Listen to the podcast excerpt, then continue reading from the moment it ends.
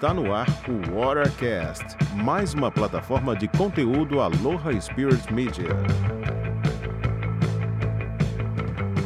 Olá, eu sou Luciano Meneghello e esse aqui é o Watercast, o podcast do Aloha Spirit Media, que está de volta com uma série especial sobre Mal Piailu, o homem que mudou a história da canoagem polinésia. Nas próximas semanas, vamos embarcar em uma série sobre essa importante figura que poderá ser acompanhada aqui em nosso podcast e também através de matérias publicadas em nosso site, o alohaspiritmedia.com.br. Sejam muito bem-vindos! Como vimos no primeiro episódio dessa série, os havaianos vasculharam o Oceano Pacífico para encontrar alguém capaz de conduzir a Roculea do Havaí ao Tahiti, tal qual fizeram seus ancestrais. A busca os levou à pequena ilha de Setwal, na Micronésia, onde foram pedir ajuda do mestre navegador Pius Mal Piailu.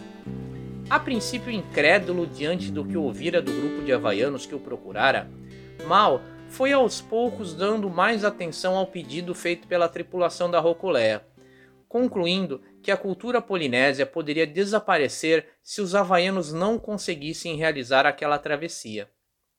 Porém, o fato é que a viagem que eles imaginaram do Havaí ao Tahiti seria desafiadora até mesmo para alguém com um vasto conhecimento como o mestre micronésio, que, no entanto, se mostrava confiante para realizar o feito. Se tenho coragem, é porque tenho fé no conhecimento de meus ancestrais, disse Mal, embora não existam relatos nem canções sobre uma eventual viagem de seus antepassados para o Havaí ou para o Tahiti. Contudo, o mestre navegador também era conhecido por adorar um desafio. Guiar uma canoa havaiana como a Rocolé até o Tahiti foi um ato ousado, não apenas por ser um teste de navegação e habilidade marítima, mas porque colocou o mal em desacordo com seu próprio povo. Grande parte do conhecimento que ele transmitiu aos havaianos deveria ser compartilhado apenas com escolhidos entre os nativos de Setwall. Mas, diante da situação, mal compreendeu que seus ensinamentos de navegação precisavam ser compartilhados. Afinal, o que estava em jogo agora era um chamado maior do que mantê-lo apenas entre seu povo. Assim, no histórico ano de 1976, Pius Mal Piailug guiou a Roculé em sua jornada de um mês da ilha de Maui, no Havaí, à ilha do Tahiti, na Polinésia Francesa. Quase sempre sentado no mesmo lugar da canoa, visando uma imagem da ilha que guardava em sua cabeça. Mal parecia nunca dormir, processando uma infinidade de dados não apenas a localização das estrelas, mas também o movimento do Sol e das nuvens, vento, ondas, peixes e pássaros. O mestre em total conexão com os elementos naturais.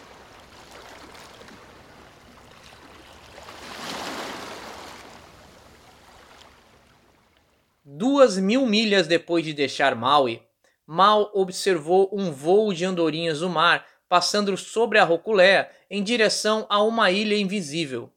No dia seguinte, o atol de Mataíva foi avistado, deixando claro que os navegadores estavam no curso certo. Quando chegaram ao Tahiti, alguns dias depois, 17 mil pessoas, metade da população da ilha, os receberam na praia. A viagem enviou uma onda de orgulho pelo Pacífico, silenciando críticos e incrédulos. Foi a partir desse evento que a cultura polinésia ganhou o fôlego que precisava para se fortalecer e se revitalizar, sobretudo em relação à extraordinária capacidade de navegação e eficiência das canoas polinésias. No entanto, em meio a toda aquela euforia e homenagens merecidamente recebidas, o comportamento de Mal destoava dos demais tripulantes. O mestre navegador não esboçava muita alegria com a conquista. Os motivos foram entendidos mais tarde. É que durante a viagem houve um racha na tripulação, dividida entre antropólogos e pesquisadores que viam a travessia como uma espécie de experimento científico, e nativos entusiastas da cultura havaiana, que a consideravam mais como uma aventura e uma experiência cultural. As discordâncias entre ambos os grupos foram se escalando ao longo da viagem. Consequentemente, ordens de disciplina eram constantemente ignoradas e até uma agressão física entre a tripulação ocorreu. Mal ficou muito desapontado com o comportamento dos havaianos, mas cumpriu a missão de guiar a Roculeia até seu destino. E enquanto as comemorações continuavam no Tahiti, ele discretamente saiu de cena, gravou instruções sobre como navegar de volta para o Havaí e voltou sozinho para Setwall, jurando nunca mais viajar com os havaianos. Assim, a Rocoleia voltou ao Havaí sem seu mestre navegador e com a tripulação obrigada a usar instrumentos modernos para chegar ao destino. Apesar disso, os havaianos, membros da Polynesian Voyage Society, se sentiram confiantes o bastante para prosseguir com as viagens da canoa ancestral sem a presença de Mal para guiá-los. Uma nova viagem ao Tahiti foi então programada, mas as consequências seriam trágicas.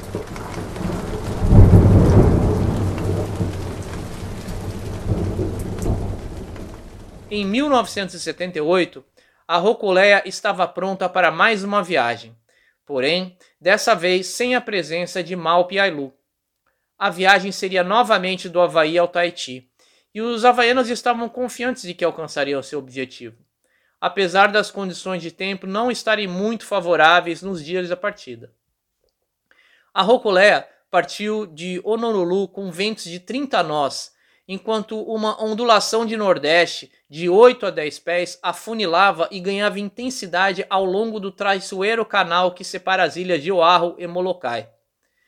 A canoa já havia navegado nessas condições antes, mas agora estava excessivamente carregada com água fresca e provisões. O vento soprava incessantemente e o casco a sotavento foi sendo empurrado para baixo da linha d'água. O movimento fez com que a Rocoleia fosse ganhando involuntariamente cada vez mais lastro de um só lado, até tombar completamente logo após o pôr do sol. Muito assustados, os 16 tripulantes passaram a noite apoiados sobre os cascos virados. Sem rádio funcionando a bordo, ninguém sabia que a Rocoleia estava naufragando a apenas 12 milhas da costa. Na manhã seguinte, um dos tripulantes, Ed Aikau, avisou que iria buscar ajuda. Se havia alguém capaz de executar essa missão, seria ele. Aikau era uma lenda viva do mundo do surf, um arquétipo do waterman havaiano, que em 10 anos atuando como guarda-vidas na perigosa costa norte de Oahu, participara de cerca de 500 resgates. Havaiano puro sangue, ele conhecia como poucos a força do mar e das correntes havaianas. Todos estavam cientes do quão arriscada seria a missão, mas a fé na capacidade de Aikau era maior do que qualquer incerteza. Além disso, em poucas horas a Rocolé iria afundar completamente, e poucos ali teriam alguma chance de sobreviver caso isso ocorresse. Com uma prancha de surf que estava a bordo, Aikau remaria cerca de 12 milhas até Lanai, para então pedir um resgate a seus companheiros. Ed, sem hesitar, lançou-se ao mar e nunca mais foi visto.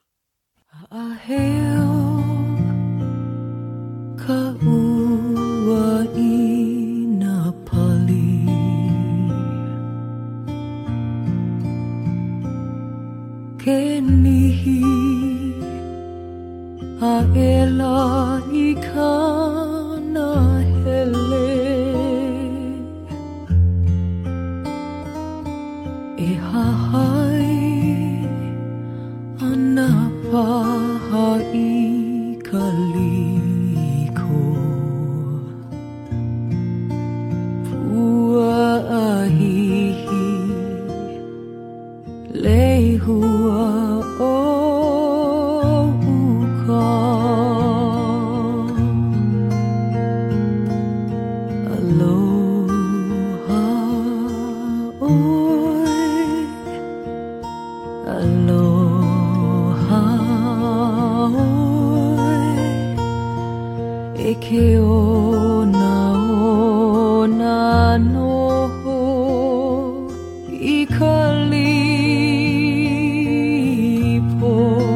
Algumas horas depois, um piloto de avião avistou a canoa virada e avisou a guarda costeira, que resgatou os demais tripulantes após cerca de 24 horas à deriva. As buscas por Ed Aikau se prolongaram por dias, porém sem sucesso. Uma onda de tristeza tomou conta do Havaí com o ocorrido, enquanto a Roculeia era recuperada e reparada. E apesar do trauma, uma terceira viagem foi planejada para o início de 1980. Nainoa Thompson, na época um jovem promissor navegador, foi o escolhido para guiar a Roculeia. Mas conforme a partida se aproximava, Nainoa se sentia cada vez mais inseguro. Trabalhando na Universidade do Havaí, o jovem havaiano era considerado um prodígio da navegação. Sozinho, ele havia reconstruído uma bússola estelar de 32 pontas. Nainoa sabia onde as estrelas nasciam e se punham, e, em teoria, como usar esse conhecimento para navegar por vastas extensões do oceano, como seus ancestrais havaianos faziam. Apesar da participação na formação da Polynesian Voyaging Society, Nainoa era muito jovem na época e não viajou com a Roculeia, perdendo assim a oportunidade de aprender com Mal Pialu. O trauma causado pela morte de Aikau e a frustrada viagem de 1978 assombravam a todos. E se Nainoa não se sentia pronto, somente uma pessoa poderia resolver aquilo: Mal Piailu. Mas seria possível convencer o mestre micronésio a preparar Nainoa Thompson para a arte da navegação ancestral? No próximo capítulo dessa série, as consequências do novo e decisivo encontro entre Malpiailu e os havaianos. Seria Nainoa Thompson um discípulo à altura dos ensinamentos do mestre micronésio? Antes de partir, deixo aqui o convite para acessar alohaspiritmedia.com.br para conferir a parte escrita desse primeiro episódio, com fotos cuidadosamente selecionadas. Até breve! Aloha!